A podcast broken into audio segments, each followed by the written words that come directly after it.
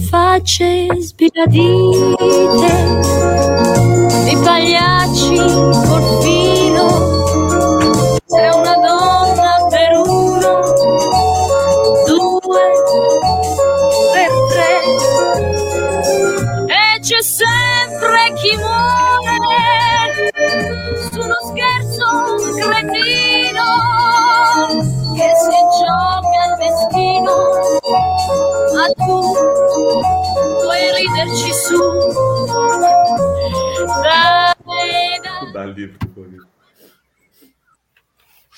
Opa! Bom E dia. aí? Tudo bom? O está desligado. estou Ademir. colocando o envelope aqui, ó, Bom dia, bom dia. Bom dia. participando de mais um processo licitatório. E- Bom dia, Carmen. Carmen aí, ó. Betânia. Hoje tem Rudazinho, Livrinho, Covidinho. É verdade. É, é Desconvidado. O Rudá Dá foi livre. É desconvidado. verdade. O Rudá livre. Aê! Aê! Essa é boa. Olha é só quem tá aqui. Rapaz, Ué? bloquearam, bloquearam nossa live. Bloqueada porque ontem a gente utilizou um vídeo de uma live do Eduardo Moreira. E deve ser do SBT. Ah, tá. Porque é o único, o único que a gente usou eh, de vídeo que não era eh, produção particular, vamos dizer assim. Uhum. Entendi. E o Eduardo Moreira é do SBT também? Não, não sei. Eu não sei o que que é aquilo lá. Ele estava numa live. eh, Ele deve ter pego, só que o nosso, que é mais perseguido. Eduardo Moreira é banqueiro, né? Assim, É, investidor. sei. Tá num outro nível, né? É outra coisa. Gente, coisa. bom dia, Carminha. Bom dia, Cris. Black Anarchist. Carmen. Oi, Carmen. Giovanni. Mano. Bom dia, bom dia, Luciana Rocha. Ó, eu, eu não sei qual que é o link para ver o YouTube, viu? Eu já mandei o link lá no. Ah, é aqui, ó, para divulgar. Deve ser esse aqui, né? é, Qual? Vamos pôr aqui no chat? Ah, sim, somos nós. Ué, só estamos 11 cara aqui assistindo? Que é isso? Mas você tá olhando É por onde? eu Pelo Facebook ou pelo Nós YouTube? Não, eu não. Eu passei o link. Você sabe que a gente tem que colocar outro título, Osiris. No, porque senão fica educultiva. É, nós aprendemos, eu e o Rudá, esse final de semana, a gente sempre aprendendo, né? Que o Sim. título, o título é muito importante para engajar, como a foto também é muito a fotozinha lá é Sim. muito importante para engajar. E conforme o, ti- o- a live de domingo tem gente dizendo que foi por conta do muito por conta do título e muito por conta de que o título tinha a ver com aquilo que a gente estava falando exatamente. Olha, um E aí- detalhe interessante, viu? Eu não assisti ao vivo, não, que eu já tive que sair no domingo, mas à noite eu assisti, tinha mais de 30 mil visualizações aquela live. Já está com Parabéns. 39, 39. Está com Bastante. mais de 7 mil joinhas, assim. É. Eu fiquei dia, durante Mônica. a live eu assistindo Luísa. assim, com a janela janela do, do, do, do YouTube aberta para ver, né? E e ia crescendo, eu falei assim, não é possível, deve ter Essas alguma já coisa estão no errada. nível de já estão virando celebridade. É, Osiris, Osiris, na hora de compartilhar o Facebook, não está configurado. Facebook não está configurado. Aqui aparece ele configurado. Na... Bom, Mas vamos lá, hein, gente. Vamos lá, Bora, então. bora. Bora Vou lá. divulgar agora no Facebook de qualquer maneira. É que o pessoal vai entrando também, né? A gente conversou de hoje a gente usar como tema o, a, quest- a herança da, da- do escravagismo brasileiro. sim. E, e- então eu vou dar um pontapé inicial, Tô só divulgando aqui nas, nas minhas páginas de Facebook, só um segundinho. Pronto, é o último. Bom, eu acho que assim, a, a primeira grande questão é a gente ter claro que esse tema da, do impacto da, da escravidão sobre o que a gente pode falar que é a alma brasileira é um tema, oi Jesus, é um tema, é, Elizabeth, é um tema é, clássico da sociologia brasileira. Né? A sociologia brasileira ela tem um primeiro período que talvez nem dê para chamar de sociologia, é um período de autores muito conservadores, por sinal, é, que vão estar tá falando, sim, da escravidão, mas principalmente da, da ocupação portuguesa no território. Mas quando a gente, depois de 30, nós vamos ter uma profusão. Vocês lembram que a USP é criada em 36, se não me engano, é, por autores, é, com muitos professores franceses convidados, como o Levi-Strauss, e aí é que nós começamos uma produção em função de um certo rigor metodológico de pesquisa, talvez o nome mais importante de, dessa nova fase da sociologia brasileira é, seja o Florestan Fernandes, mas nesse momento nós começamos a ter uma produção sociológica tipicamente nacional e o tema da, da escravidão aflora. Né? Lembrando que o Florestan Fernandes ele, ele começa, o primeiro texto dele de sucesso, assim, com um rigor enorme, é sobre a função da guerra entre os tupiniquins. Esse livro é um livro interessante porque ele está utilizando teorias funcionalistas, né, que seriam teoricamente muito mais conservadoras. Né? É, há autor que fala que não, que ele sempre se preocupou é, com os desvalidos, com não sei o que. Isso aí é aquela tentativa de falar: não, não, meu time é melhor. Então. Mas o Florestan tem, é, depois ele parte para um marxismo, mas a, na transição ele vai trabalhar o papel do, dos negros e da escravidão na Constituição Nacional. Você sabe que está tendo um debate forte nesse período com Gilberto Freire, mas depois, lá para frente, vai estar o Darcy, o próprio Fernando Henrique Cardoso, Otaviani, ou seja, esse tema vai ser muito importante até o golpe militar. Depois, com as transformações do mercado de trabalho e da sociedade brasileira, no final do golpe militar, a partir de 77, com a guerrilha, com a violência do Estado, a relação do alto empresariado é, com o, o, núcleo de tomada de decisão do governo militar, isso aí muda o foco, começa a se discutir burocracia pública, organização estatal com o papel do BNDES e assim por diante. É... Oi, Vera. Então, o, o que eu queria estar é, tá destacando aqui para vocês é que o tema da escravidão é um tema clássico, né, principalmente desse período de mais ou menos 30 anos a partir é, da ascensão do Getúlio Vargas né, ao governo brasileiro, e vai até o regime militar.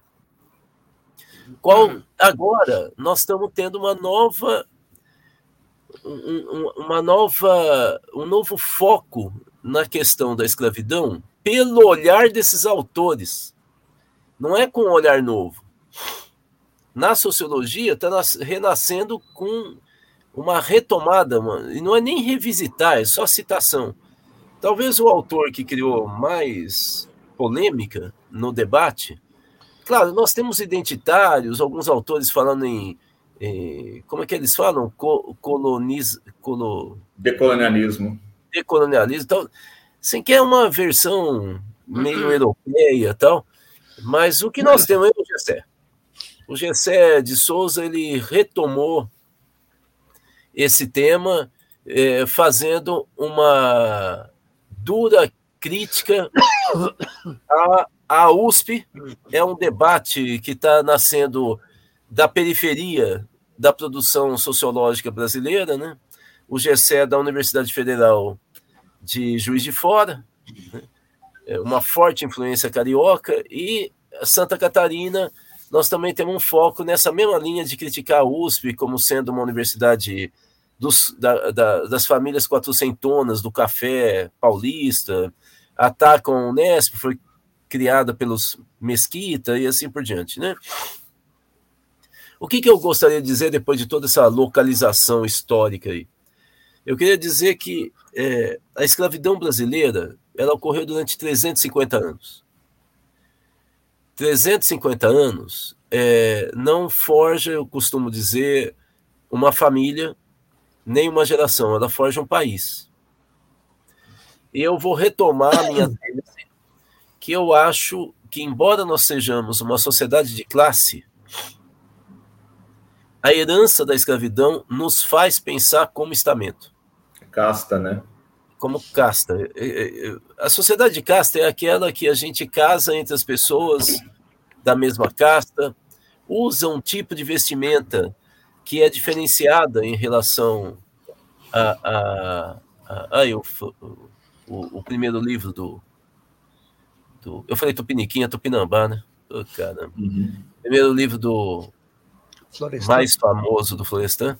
Mas, de qualquer maneira, voltando aqui, é, a gente começa a pensar que se a gente nasce negro e numa favela, a gente tem pouca chance de se desenvolver, a não ser que a gente seja muito esperto e ou extremamente abnegado e trabalhador. A saída é individual. Esse é o, é o, tá tendo barulho. Alguém está com o celular ligado. É, esse é um, é, é um marco da saída individual, já que o sistema não funciona, porque o sistema na cabeça é de casta. Então é nesse sentido que, que eu não acredito nas instituições, não acredito na política, não acredito no coletivo. Porque se o coletivo está conformado dentro de uma casta, eu não tenho como sair disso a não ser com uma ruptura radical, mostrando que eu não tenho por que estar tá nessa casta. E da mesma maneira, as castas superiores, eu termino essa introdução por aí. Nas castas superiores, a ideia é: eu tenho o meu lugar, a minha casta tem alguns lugares que são sagrados, e os párias não podem pôr o pé aqui shopping center de bacana, restaurante de bacana. Veja, o cara pode ter dinheiro, ele pode querer o seguinte: vou gastar meu salário mínimo inteiro num jantar é, com a pessoa que eu amo. E gasta mil reais. Não. Até um metro vai ficar desesperado com a presença dessa pessoa. Mesmo ele, ele sendo da mesma casta que esse uhum. cara que quer torrar o salário mínimo. O, o, avião, aeroporto e assim por diante. Quer dizer, o Brasil é determinado por casta.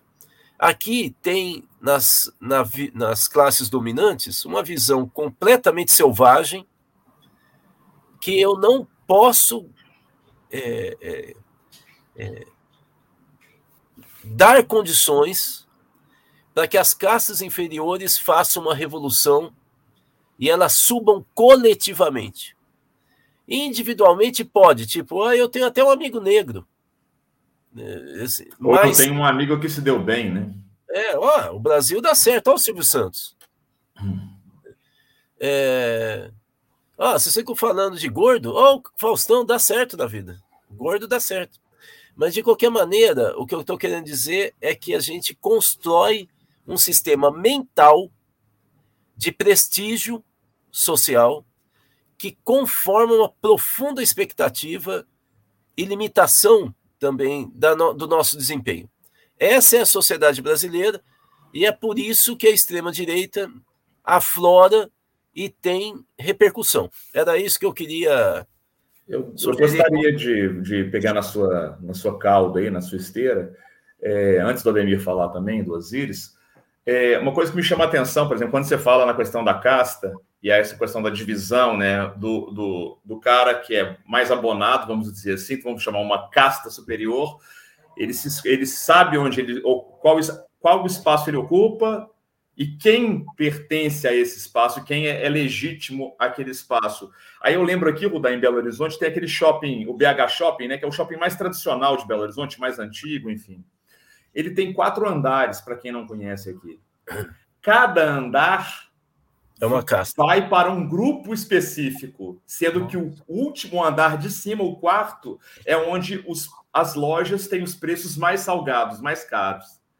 E isso você vê nitidamente de um andar para o outro. Você vai subindo os andares, você vai percebendo. É quase como naquele filme O Poço, sabe? é um andar sobre o outro, uma camada sobre a outra sobreposta, e claramente você distingue. E, ele, e mesmo assim, o primeiro andar lá embaixo não é um shopping popular, não é como o, BH, o shopping cidade, por exemplo, né, Rudá? Que é no centro da cidade, então ele, usa, ele, é, ele é usado como via de passagem.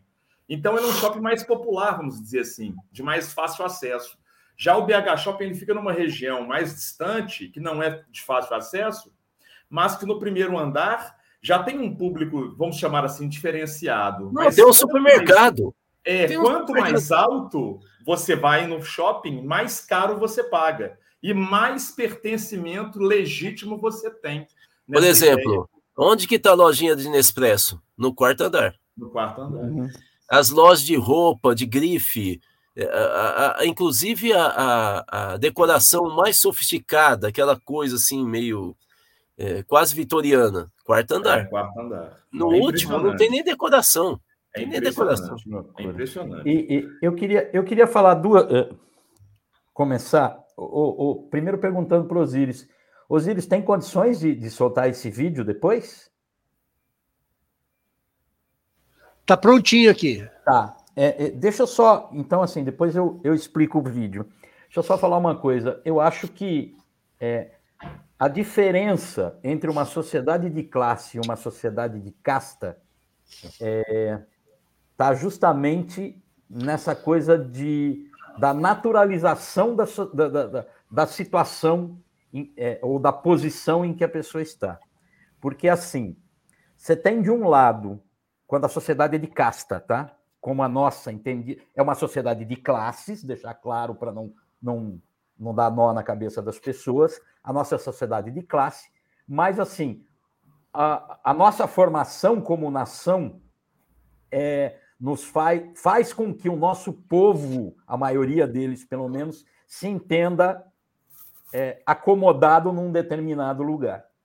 É, eu acompanhei alguns anos atrás é, é, é, uma notícia, por exemplo, de um, de um garçom negro num restaurante da Avenida Paulista que se negou a, a atender uma, um casal onde a moça, a namorada do rapaz, era negra. Ele falou: Eu não vou atendê-la.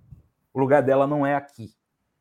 Vê só que como é que a cabeça. Ele já incorporou esse. Incorporou. Discurso, né? E aí tem o outro lado, que é a, a, a, quem está no, no, topo da casta, fazendo, é, é, é, naturalizando isso também, e isso, esse vídeo que eu vou pedir para o Osiris é um vídeo curtinho, que eu vou pedir para o Osiris soltar já. É um programa que eu nem sei de televisão, isso viralizou na internet, onde um, a convidada do programa é uma cozinheira negra e vê o que, que acontece. Por favor, Osiris. É rapidinho. Eu não tinha visto a Ana emocionada aqui. Eu achei que você ia levar cocada para ela. Não, Silene, a dona da cocada, é. vai fazer as honras da casa, vai servir todo mundo, Silene. Por favor, pode oferecer, que tá todo mundo querendo a sua cocada, tá, Silene? Ah, gente, gente, gente, gente, para, para, para, para. Que isso? Obrigada. Isso aí é. é, é, é Osiris, para. Nós estamos mostrando um vídeo da Globo, gente. A gente foi censurado porque mostrou da SBT. Não podemos, não. Tá, mas isso é uma citação, tá? Jornalisticamente. Então tem, então tem que soltar. Você tem que mostrar que ele está dentro de alguém que citou. Que a gente não está roubando da Globo. Infelizmente. É, ele está disponível no YouTube. Mas tá. pronto, vamos, Bom, vamos pegar já deu para mostrar o que Mas já a mensagem já foi dada, sim. Eu é um programa de televisão aqui, cheio, de, cheio de gente branca. A convidada é uma negra que é, é, é conhecida como a rainha da cocada tal. E a apresentadora do programa vai até ela e fala: Você serve os convidados. A continuidade do vídeo é tão constrangedora que tem um rapaz que está participando do programa, eu não conheço ninguém que está participando do programa, a não ser um músico, que é aquele que, que, é um músico famoso e tal. tem um rapaz negro que se levanta, toma a, a, a bandeja da mão da, da senhora e fala assim para ela: Não, eu vou ser o seu garçom, eu vou servir e você diga quem eu tenho que servir. Porque ele se sentiu constrangido também com a situação. Que loucura. Uma, uma loucura. É, é a naturalização da casta. Olha, você, vê, você é minha convidada, você está no meu programa, mas eu sou a branca, eu sou a dona, você está na minha casa, você serve. A mensagem que foi Olha, passada, vocês é, se lembram? Doideira isso. Vocês se lembram do Roberto da Mata, que escreveu, inclusive, um livro. É, você sabe com quem você está falando? Porque ele dizia isso. Ele falou que a sociedade brasileira de casta. A, a, a pergunta é essa: você sabe com quem você está falando? Para constranger, inclusive, a autoridade pública sim. que tenha esteja na escala inferior. Por exemplo, um guarda um policial, de sim. sim, né? sim. É, e a pergunta que ele diz que os países é, de classe, né, de, de, mentalidade de classe social fazem é quem você pensa que você é para falar isso? É, é, diferente, né? A pergunta é: você acha que você é muito mais do que eu, rapaz? Você é cidadão como eu. E nós aqui no Brasil falamos: se você souber qual é o sobrenome da minha família, e aqui eu vou falar para vocês quem que eu acho das categorias profissionais que mais é investido dessa história de casta são os advogados.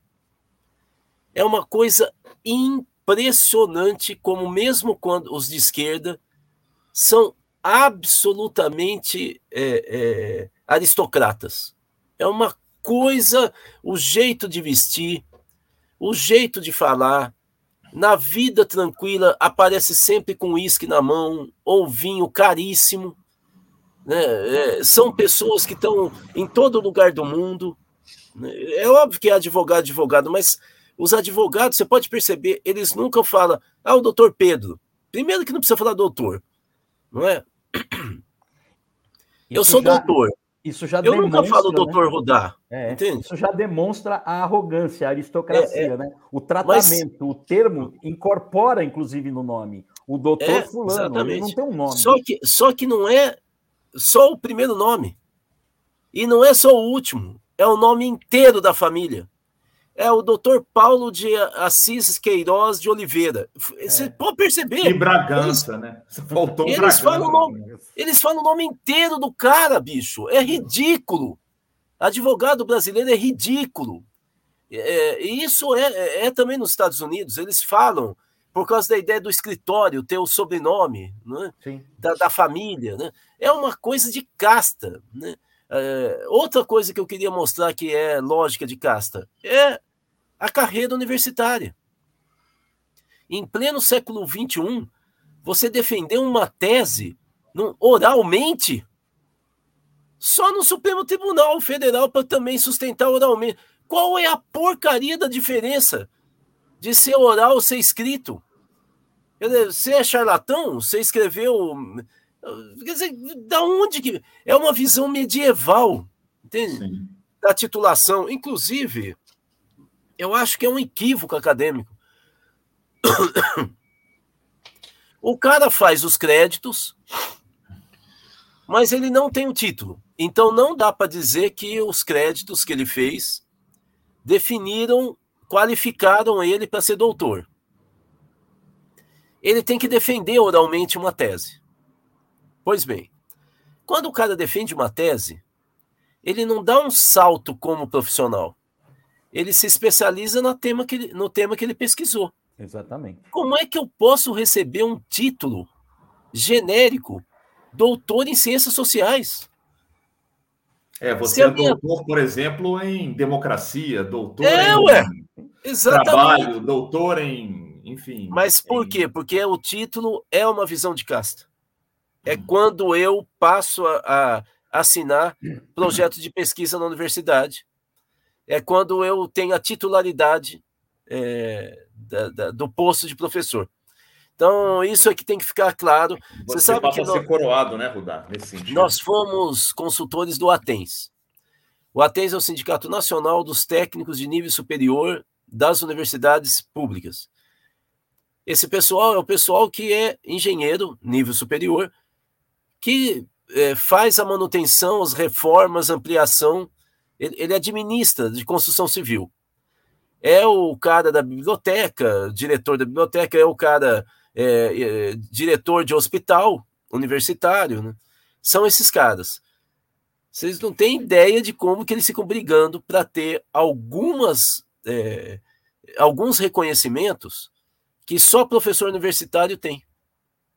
Que teoricamente está no mesmo nível que ele, na prática eles têm mais regalias. É, eles, por exemplo, dão aula. Eles, eles fazem pesquisa, eles não podem assinar projeto de pesquisa. Quem assina é o doutor, que às vezes que é professor, ele às vezes é doutor também, é, mas ele não assina. Então, assim, essa estrutura de casta na universidade, no meio do direito, é uma coisa absurda. A Elizabeth está lembrando que médico também, né? Vocês sabem, médico e advogado receberam a, a, o título de doutor na eh, antes da República, né? Pelas mãos do Dom Pedro II, né? Assim como ele dava o título de coronel, né? Para quem tinha polícia armada particular e que se agregava à, à Guarda Nacional quando solicitada, né? Então, assim, a gente tem que entender, nós estamos falando do, do século XIX. É, no caso de doutor, né? Basicamente advogado e, e médico, é justamente os filhos da elite que saíam do Brasil para estudar fora e retornavam. Para Coimbra. É, é, titulados, estou dizendo assim, com a profissão né, de médico e advogado. E aí ganharam o títulozinho de doutor para distingui-lo do restante dos pobres mortais. Pessoal, eu, ah, o Osiris ia falar? Você vai falar? É, é rapidinho, só o seguinte, que teve bastante postagem interessante aqui, eu queria responder algumas pessoas. É, Deixa eu ver. Ó, tem uma história interessante do Black Anarchist que é de, da década 95 é, a 2000, que eles iam no restaurante na Pamplona e ganhavam bem e começaram a levar crianças de rua como se estivessem passando lá. Bom, é, tem alguém que pediu o link do vídeo. Eu vou até acrescentar o seguinte, é, a título mesmo de dar referência. Esse vídeo que a gente mostrou está disponível na internet, é só procurar. É de casa, Talita Moretti pede a Silene, tá? Tá aí para você, está disponível no YouTube, a gente pegou um trechinho dele. E para quem me pediu, eu não lembro quem que me pediu, eu coloquei o, o link aqui. Tá? Mas é, é mais uma coisa ilustrativa, né? Não é um vídeo que não, é só para ilustrar como é que está naturalizado a é, coisa é, do lugar de cada um. A, a, convidada, por ser negra, ela tem que servir. É, eu, mesmo eu, ela eu sendo, que, mesmo voltando... o tema sendo as cocadas dela, ela é a rainha. Exato. É, é. Exato. Ela não é ela empresária. É Exatamente. Ela é cozinheira. Exatamente. Exatamente. Nasceu para isso. É, é isso aí. É o, o lugar. É, e voltando um pouco nisso aí, o Rudá mais cedo falou na questão da, de como as que as pessoas é, é, é, criam uma subjetividade, né, uma abstração daquilo do meu local, onde, a, onde eu, eu devo pertencer, e dali eu não posso me mover, né? Ou seja, a gente não pode ter, então, mobilidade social, né? Como numa sociedade de classes, por exemplo. E aí, o, até o Rudá mencionou a questão do indivíduo, que o indivíduo, já dentro desse, desse é, é, é, é, imaginário dessa gramática neoliberal em que essa pessoa vai romper né, com a, a sociedade de castas. Fazendo um paralelo entre Brasil e Índia, por exemplo, eu falo assim, porque Índia é um país que tem uma tradição religiosa milenar e que isso é incorporado através de castas, né, pelo hinduísmo. Aqui é só então, um exemplo de sociedade... alguém que tá, as castas. Exato. Nós temos uma sociedade de castas muito rígidas, muito bem definidas e claras na Índia, o que no Brasil talvez não seja tão, arraig... tão definido, tão materializável assim, tão palpável. Eu digo isso porque Índia são milênios de história. É... por que, que eu estou falando da Índia? Porque na Índia atual, contemporânea, essa Índia paralela à nossa aqui, 2022, também há uma, uma ideia de se romper com a casta, entre aspas, através do indivíduo. Tem um termo que eles que se usa pelo pessoal do empreendedorismo, né?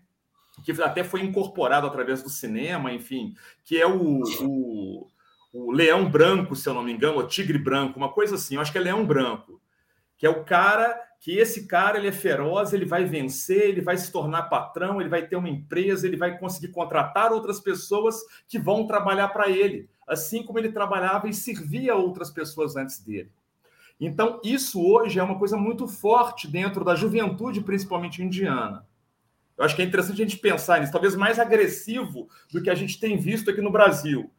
Claro, no Brasil, na, na tem, só para concluir aqui, só para concluir, vou dar. Aqui, aí você entra no comentário. No Brasil temos um problema, a meu ver, um pouco novo, que é essa entrada da financeirização da, da lógica bancária dentro das favelas brasileiras, né? E aí tem algumas pessoas que são, inclusive, lideranças de movimentos ligados às favelas brasileiras, eu não vou dar nomes aqui, é, que tem incentivado para que os jovens das periferias e favelas do Brasil entrem num endividamento progressivo e crônico, né? Eles, através do crediário, através da financiarização, eles possam vencer na vida e se tornem também empreendedores, né? Rodar? Você ia comentar. Não, eu queria falar só duas coisas. Primeiro, da Índia, e depois do que o Osiris colocou aí, da, da opinião do Jesus. O primeiro da Índia. A Índia, nesse século, está tendo uma revolução da política em função da organização dos Dalits, dos intocáveis, dos párias. Isso é uma novidade na Índia, só que, para nosso desespero, está indo para a direita. Né? Esse que é o problema, não, não é uma visão de classe. é uma visão daquela ideia do demagogo, né? Uhum. O líder que fala, eu sou tão ferrado quanto vocês, e ganha voto em cima disso e consegue romper com a barreira de casta na política, né? pelo uhum. voto. É, coisa estranha, né? Mas o Jesus falava uma coisa, você consegue achar, Osiris? Colocar na tela de eu, novo? Eu não vi o que ele escreveu. Osiris? Osiris travou. Travou tudo aqui. Mas voltamos. Ah, pronto. Ele fala o seguinte: o trabalho escravo gera uma versão ao trabalho físico. Isso daí é importante porque é o seguinte: é, é, no, na fase absolutista da Europa, havia uma concepção é, política, teórica, social, né, é, de que quem trabalhava ou seja, quem tinha contato com a matéria e com a necessidade, era uma pessoa distante de Deus. Ele estava mais próximo dos desejos da carne e por isso estaria mais próximo do demônio. Aquelas pessoas que se afastassem do trabalho, elas teriam mais tempo, tempo para meditar e para dialogar com Deus. É por isso que o Papa é vagabundo. A ideia de vagabundagem é, da, da, das dinastias, que fica lá aquele tédio, né? Contemplativo. É, de, de, você ficar sentado na poltrona com um sapatinho, né? Aquelas roupas tudo cheio de folheada a ouro, não sei o quê. Isso aí é o que, o que para nós é uma loucura. Na, na, no, no, nessa passagem, né, nessa fase medieval, na passagem é, para o absolutismo depois constitucional, nesse período do absolutismo, é, da monarquia absolutista, nós vamos ter essa, essa lógica. O trabalho acaba enlameando a, a, vamos dizer assim, a sua dignidade e a sua referência a Deus. Você está mais ligado à sobrevivência e não a transcendência. É daí que vem essa ideia de que o trabalho é coisa, e aí que faz essa senhora servir cocada.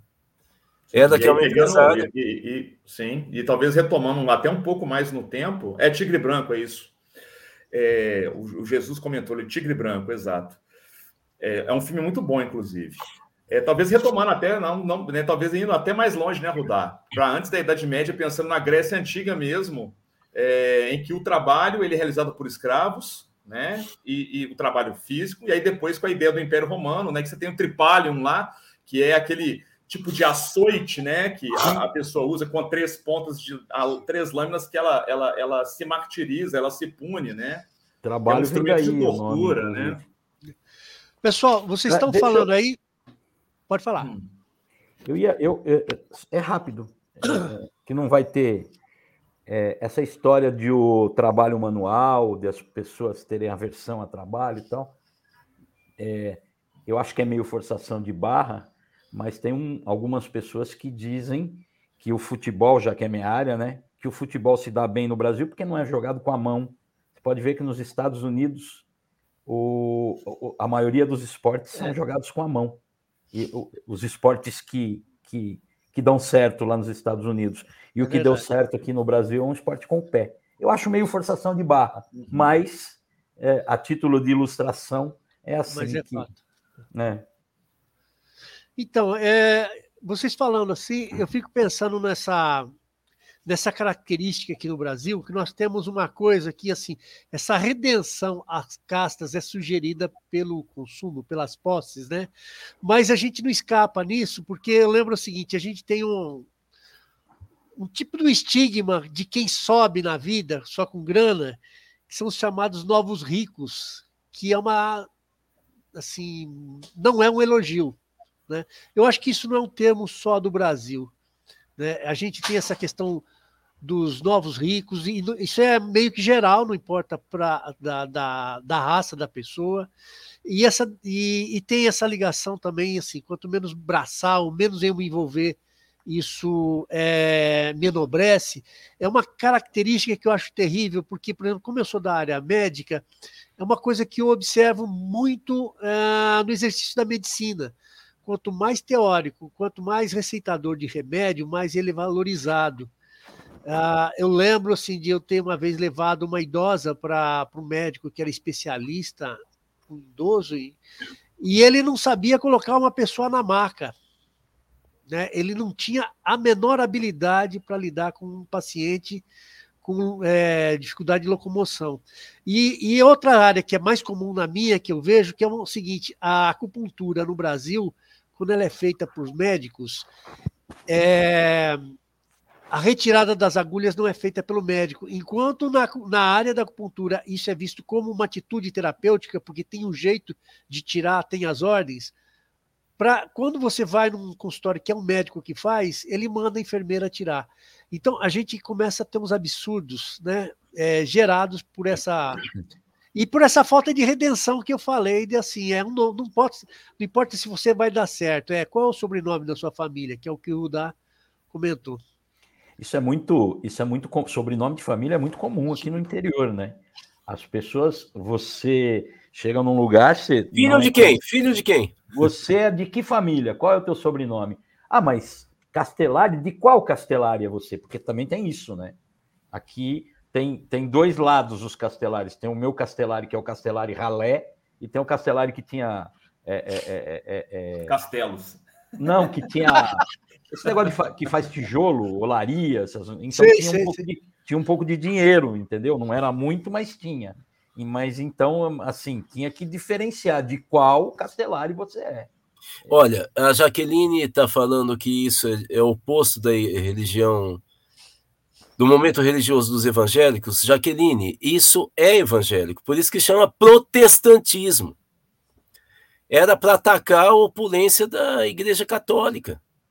Então, o fato, quando os protestantes dizem você tem contato com Deus lendo diretamente a Bíblia, eles estão tentando destruir a hierarquia do bispo, bispado, eh, os cardeais, o padre. Então, isso faz parte. E lembrando do famoso livro do Weber, é, a ética protestante é, é, o espírito do capitalismo. Então, não é o momento atual. Não, o é protestantismo a, nasceu assim. É que a, é a, a Jaqueline está falando dos evangélicos neopentecostais dessas igrejas que só correm atrás de dinheiro. Mas tem, tem o, o, o, os evangélicos raiz, vamos dizer assim, é, é que é, são pelo, pelo trabalho, enfim, que, que, que estão na, na, na, linha do que o, o Weber da citação. É, deixa eu pegar uma outra. Da... Batistas, Exatamente. Né? É, deixa eu pegar uma, uma outra da Jaqueline. A Jaqueline coloca: médico passou a não pegar no paciente. Esse é outro tema também de estudo da nossa área. O Michel Foucault vai fazer estudo de como que os hospitais das Santas Casas de Misericórdia, que ficavam na penumbra, a arquitetura é só tinha luz onde estava a cruz ou uma imagem de santo. Por quê? Porque a doença era da alma. Então você não tinha por que se, ficar se vendo. Você estava vendo o demônio. Então você tinha que ver e se inspirar em Jesus Cristo e nos santos. Né? Então, dessa coisa da penumbra, você vai a partir do século XVIII dos amplos hospitais cheios de luz, onde agora não tem mais religioso, agora é médico. E os médicos, esses hospitais são construídos pelos grandes comerciantes que querem que os trabalhadores que adoeceram voltem rápido para o trabalho. Claro. Então, os médicos, Jaqueline, não olham mais para a pessoa e para a alma dela. Eles olham para o prontuário. Prontuário eu administro tal coisa, eu quero saber se o cara melhorou ou não. Exatamente. Por isso que médico a gente fala, doutor, por que, que eu tenho que tomar isso? Fala, filha, toma do jeito que eu falei, é, que eu sei o que eu estou falando. Não, não, não, vou te explicar, que é muito complicado, deixa. A pessoa não quer o contato humano, ele tem contato é com a química, é com o resultado. Né? Vocês veem que é tipicamente empresarial. Outra coisa, outra coisa que mostra a, a esse essa coisa elitizada tal, é, é, é a forma de se comunicar. Na área jurídica, com o juridiquês, que é para mostrar que tem conhecimento, eu, eu estou empoderado no meu conhecimento, você fique na E o médico no jeito de escrever, né? Ninguém entende aquilo. Só eles e quem interpreta não, a receita. Não, olha, é um negócio... Não... A explicação mais comum para isso é que médico não sabe escrever, então ele com vergonha de ser identificado. Verdade, é verdade. Sim. Tem vários, várias análises, ensaios sobre isso. Eles não sabem escrever, eles não têm muita proficiência em língua portuguesa. Então, para não ser desmoralizado, eles escrevem de um jeito que ninguém entende mesmo. É, que ele, ele, vai mais ou menos entender o que ele pôs ali, né? É, não, você pode ver, esse pessoal Claro, nós vamos ter alguns médicos que vão ser é, escritores, poetas. Como é que chama aquele de Pernambuco? Guimarães Rosa era médico. É, é. Mas eu, eu ia falar o cara. Noel Rosa era médico, né? Não sei. Não, o Aldir Blanc era médico. Noel Rosa, eu não sei. Noel Rosa era médico. Ele tem, uma, ele tem até uma música que fala do coração, que ele, que ele cita as funções do coração e tal. Tem um celular tocando aí. É, é, é eu estou achando aqui, ó. Ele escreveu um livro que foi Ronaldo Correia de Brito, conhece? Não. Pernambucano? Gente, vocês têm que ler. Vou sugerir uma coisa aqui ao vivo e a cores. Leia o livro Galileia, do Galileia. Ronaldo Correia de Brito. Foi premiado, não me lembro que ano, Prêmio São Paulo, melhor livro romance daquele ano. O, o, o livro é genial. É a história de dois primos que estão indo. Eu não lembro se o avô morreu.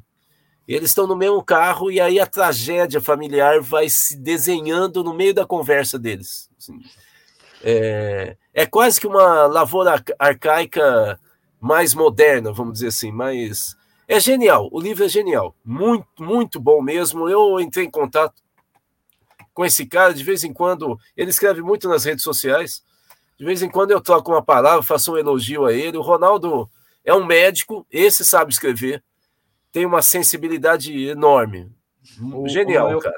O Noel Rosa foi estudante de medicina, mas logo ele deixou porque ele, as noitadas não lhe permitiam estudar e ele preferiu fazer música. É, eu queria só falar uma coisa para. Jesus está lembrando Pedro Nava. Para Cláudia Jurema, para Cláudia Jurema, que ela escreveu: quando eu era bolsista do FR Jota, eu até fiz assim, porque assim, tá tão impregnado da gente que eu li quando eu era bolsonarista, eu fiquei assim, a Cláudia Jurema. eu também, eu também. Pô, Cláudia, eu acordei agora, Cláudia. Desculpa, Cláudia. É por isso que eu fiquei assim, nossa, Cláudia não. Aí ela só, ela só foi tratada por uma semana. Chega, vai embora, vai. Oh, já encheu. Ai, Deus do céu. Gente, a história do, do Noel Rosa, eu já acompanhei bastante, porque gosto da área de música, convivi com músico e tal, e, e ele é interessante. Ele abandonou também porque ele começa a vir, ganhar muito bem com música. Ele se deu bem nas rádios tal. Tanto é que ele se financia no tratamento de, de tuberculose que ele teve. Mas, assim, não é só por, pela noitada, porque dá a impressão que é um cara perdido na vida. Era perdido, né? E muitas coisas, mas é, é uma, uma época que o Mário Lago também é mais ou menos dessa época, e é um cara que é. fica rico, mas fica muito bem de vida por conta do rádio, né? Então, é, tem essa história interessante do, do nosso amigo compositor, que eu sou fã dele. Mas vamos lá. Eu acho que voltando um pouco aqui na conversa, né? Voltando lá na, na questão das castas, organização Sim. social brasileira, acho que é legal pensarmos também na projeção das cidades, né? Em como nossas cidades são projetadas. É, aí eu lembrei aquela hora do shopping center aqui em Belo Horizonte, que tem quatro andares, e como você tem hoje essa lógica né, do condomínio fechado, de luxo ou de super luxo, né? Para aqueles que têm condições, que têm um poder de compra muito maior ao lado desse condomínio de super luxo, você tem uma favela, né? E aí, às vezes, você tem a divisão ali feita por muro, né? Tem até uma foto clássica, acho que é em São Paulo, se eu não me engano, que tem um grande condomínio aí. É, é... eu não conheço bem a geografia de São Paulo, mas que eu estou lembrando, tem um condomínio famoso, e aí você tem um muro e tem um grande favela Morumbi, do lado. É no Morumbi. Morumbi. Isso. Sim, eu É. atendi Camarote, uma vez você eu separa, né? impressionado. Como? Camarote, Wallace. Camarote é um fenômeno brasileiro. O brasileiro, Ah, é? o brasileiro que tem um pouco mais de dinheiro adora um camarote. Ele Adoro. paga mil, dois mil reais para ficar se só isolado. né? ele É. se diferencia.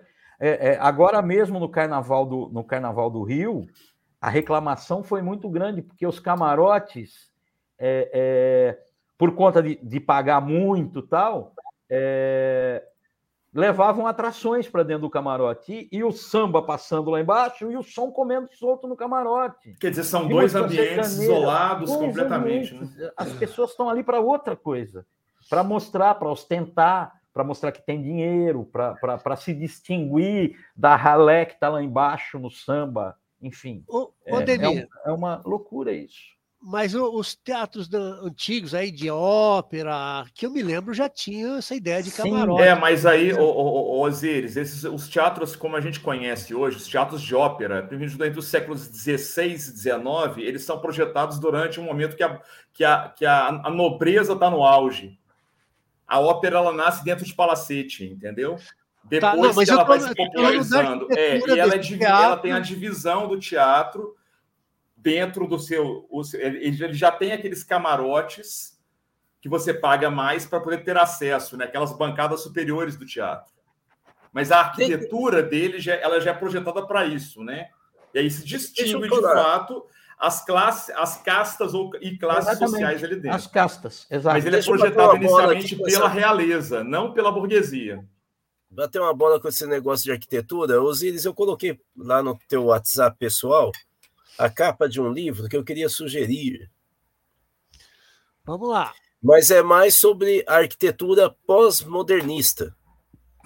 Mas que tem, tem um diálogo com, com, com o que nós estamos conversando agora aqui. Com o Wallace. Qual, qual é o Esse livro? aqui é o livro Pós-Modernismo do James, é, do Frederick Jameson, que é um filósofo norte-americano. Dá para ampliar um pouco, É Osiris? bom? É, tá pequenininho ali. Osiris? Estou tentando. Ah, não, é que ele sumiu. Eu falei, ué, Eu é que isso eu tenho que hein? aqui mexer e puxar na. Eu li isso na graduação, eu acho. É bom isso aí. É, é- é o seguinte, o, o Jameson é um, do- talvez o mais sofisticado marxista norte-americano. É claro, com- ele não é um político como outros marxistas que aparecem pra caramba. Nesse livro, ele vai tentar mostrar como que é, a, a a- vamos dizer, a diferença entre o discurso moderno e pós-moderno. A primeira tese dele é que não existe pós-modernidade, porque a modernidade é, uma, é um modo de vida, uma organização social, é, é, é também uma forma de pensamento. E o que ele chama de modernismo é estético. Então, se a modernidade é ética, o modernismo é estético. e ele vai dizer que o pós-modernismo, portanto, é só estético. Uhum. Ele não tem um projeto de humanidade. Né? Portanto, ele não, ele não pode ser chamado de pós-moderno, é só uhum. pós-modernista. Uhum. E nesse livro, ele começa a detalhar, por exemplo, a arquitetura. Tem uma coisa interessantíssima, Wallace. Ele, de repente, ele fala o seguinte: por que, que eu lembrei dele? Você falou da arquitetura e falou do shopping. Ele fala, no, na arquitetura pós-modernista, há uma elaboração, porque o foco é a, o hedonismo, é o prazer imediato. Você entra num shopping, você não sabe exatamente em que andar você está. Uhum. Você não sabe o horário, não tem relógio. É, não sabe se é dia ou noite, né? Aí, aí, aí ele vai mostrar como é que os arquitetos pós-modernistas eles pensam o espaço, que é justamente. E tem um shopping aqui em BH que é exatamente isso, que é o Diamond. Uhum. O Diamond tem é, pelo menos três entradas, não é? Sim, sim. É perto onde eu estou morando atualmente. Então, e como ele é numa avenida Olegário Maciel que é inclinada, você tem uma entrada aqui, ó, que está num nível. Você tem uma uhum. outra entrada do outro lado que está no outro nível. Só que para uhum. você, você entrou no térreo. É, é. Então você não tem. Você sai. Você perde a referência, sim. É, você sai e não sabe direito em que lugar que você saiu da, da, da rua, não é? Então, você, sai, você sabe onde você entrou, mas sair você não tem ideia clara. E ele diz que isso é uma lógica específica de mônadas da arquitetura pós-modernista. Uhum. Ela não é interativa, ela é, ela é focada na pessoa e no objetivo que ela quer alcançar. O livro é muito interessante. Muito interessante. Qual que é o subtítulo dele? Eu não estou conseguindo visualizar, está muito pequeno ali. A é lógica cultural do capitalismo. Ah, tá. Eu encontrei ele. Tardio. É. Aqui... Eu, vou, eu vou procurar esse livro. Ô, Rudá, eu, aqui, eu achei que eu estava com Paulo... Alzheimer e é arquitetura, eu vou cancelar o médico. aqui, aqui... Não, e você para pensar, né? A, a, o Rudá falou do Foucault mais cedo lá, na questão hospitalar, na arquitetura é, hospitalar, é, voltando lá à questão do panótipo, né? Que tanto das escolas, das prisões e, e dos hospitais, mas o shopping center também tem um pouco disso, né? Você é. sempre olha para um ponto, esse ponto converge para a praça de alimentação, por exemplo, ou ele sempre tem uma abertura no centro e os andares vão passando, e aí todo mundo olha para lá onde estão as escadas rolantes. Né? Ele é. também ele, ele, ele tem essa estrutura, né? Circular, é o parque de diversão, né? É, o é. parque de diversão. É. A estrutura Pessoal, de alguns shoppings em São Paulo é de você descer por uma escada, ter que andar todo aquele andar, a outra escada para descer ou para subir está do outro lado. Sim. Então você tem que circular pelo circular. todo. Faz, faz. E é, essa arquitetura... Mas isso é um projeto econômico, né, É, é, essa arquitetura é, de shoppings, essa arquitetura de né? shoppings, ela é no mundo inteiro. As pessoas Sim. que fazem viagens para outros países, muitas pessoas gostam de viajar para visitar shoppings alheios, né? Elas não se contentam com um shopping local. Ela só vai para ela, ela não visita museu, ela visita shopping. Aí a pessoa vai, vai para Roma e vai para o shopping. Lá de Paris, ela vai para o shopping de Roma, shopping de Londres, enfim. As arquiteturas são as mesmas. É, é. são as é, mesmas. Não, é, é, a arquitetura em função do econômico, tá. Osiris. É, é, é para isso. Não, o pior, o pior é quando essa arquitetura, a lógica dela, ela começa a invadir outras áreas, como, por exemplo, educação. Exato. Por exemplo, no Brasil, nós temos um tal, a famigerada escola integrada. O tal do integrado é é um subterfúgio para você não investir em escola integral, em tempo integral. A integrada nada mais é do que um shopping educacional. Você tem a aula normal no primeiro período, no contraturno você tem shopping. Não tem um projeto pedagógico comum. Você tem lá, vou fazer aula de xadrez, vou nadar no tanquinho de água, vou matar peixe, vou fazer balé. Todo mundo acha, muito bonitinho, tudo é terceirizado para a ONG. Uhum. É, é, que cada uma tem um projeto pedagógico. É a ideia do shopping. Aqui em São Paulo tem uma matéria, vamos dizer assim agora, pra, nesse sentido, é, é, daquelas extras chamada eletivas, que o uhum. professor, o professor escolhe a matéria que ele vai dar, música, arte, cinema, enfim, o que ele, e ele vai vender, praticamente vender para os alunos. No dia da, de, dos alunos escolherem as eletivas, o professor vai lá explicar qual vai ser a matéria, o que ele quer, e, e fazer o carnaval para encher a sala dele de aluno. O aluno fala: Eu quero com aquele professor. Eu quero com aquele professor. É o shopping. É. é. é. Pessoal, só lembrando, essa questão da arquitetura, Outro dia eu estava vendo uma reportagem sobre a construção do Teatro Castro Alves, que é um projeto modernista e que realmente ele discute a divisão social. Acho que foi o primeiro teatro no Brasil construído sem camarote. Para quem tiver oportunidade de ver, acho que é aquele Arte Brasil que aparece umas coisas. Ele, ele é de que ano, você sabe? É muito interessante. De que ano que é o teatro? É pré pré-Brasília, antes de Brasília. A história dele ah, é tá. meio antiga, porque ele, ele surge para homenagear o Castro Alves, que era um teatro que o Castro, Castro Alves frequentava muito e acaba fazendo muitas peças. Ele tem uma ligação íntima com o teatro, né? Aí ele falece, e eu acho que depois ele é reformado, que acho que pega fogo nesse teatro. Ele é reformado, tem, tem uma reforma muito demorada. Eu não sei se é a Lina Bobardi que participa. E é um teatro é, é, tá, que. É, é, ele, ele foi inaugurado pela primeira vez em 58, aí teve um curto-circuito ah, e ele foi reinaugurado de... em 67, reinaugurado. É. Tem uma... O projeto é de 48. Tem uma coisa muito interessante relacionada ao teatro, que há muito tempo o teatro do Zé Celso, o Oficina, está em briga com o Silvio Santos, porque o Silvio Santos comprou tudo do lado, Isso. e o Oficina está lá, resistindo.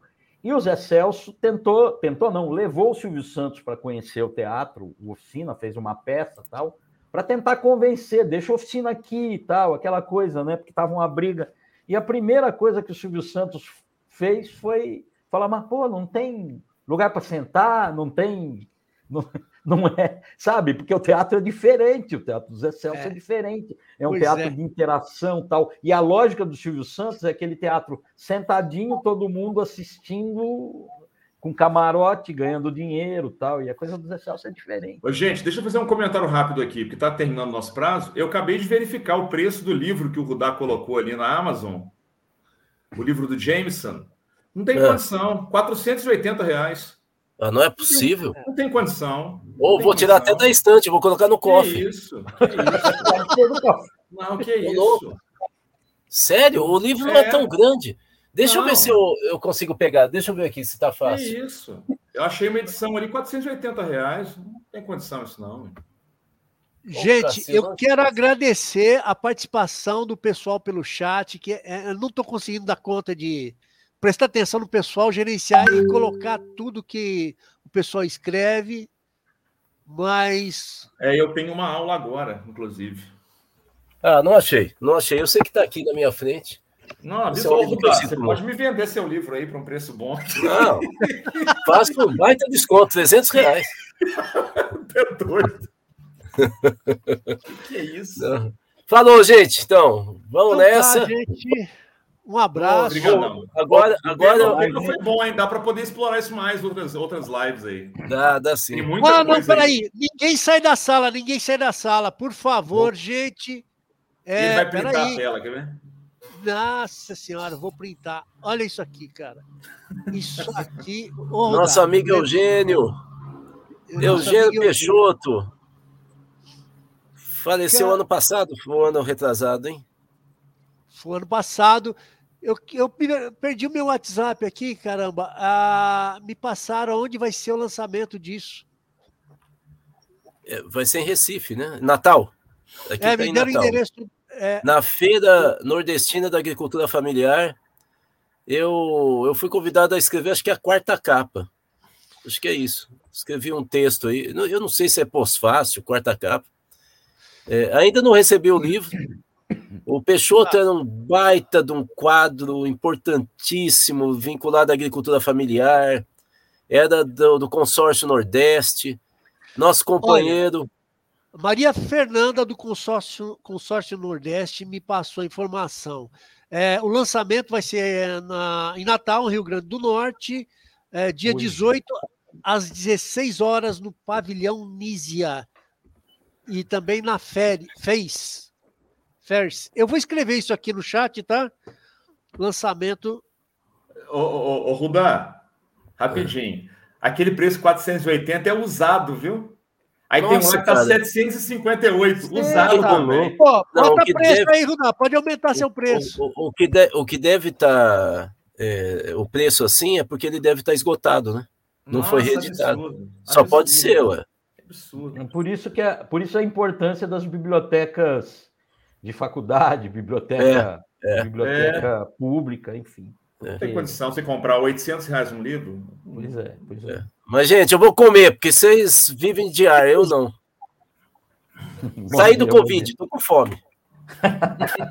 já Osíris. Pode, já pode Osíris, tomar uma, Rudá. Osíris, é isso que eu queria Oi. saber. Posso tomar uma? Pode. Você não vê, eu terminei seu vídeo com a...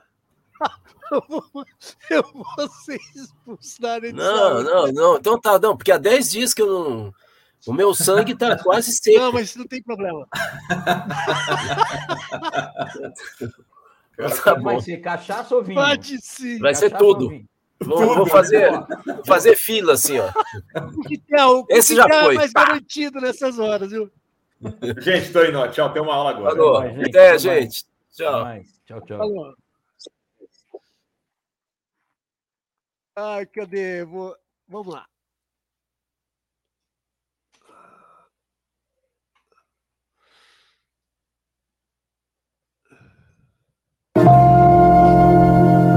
Quante facce sbiadite di pagliacci portati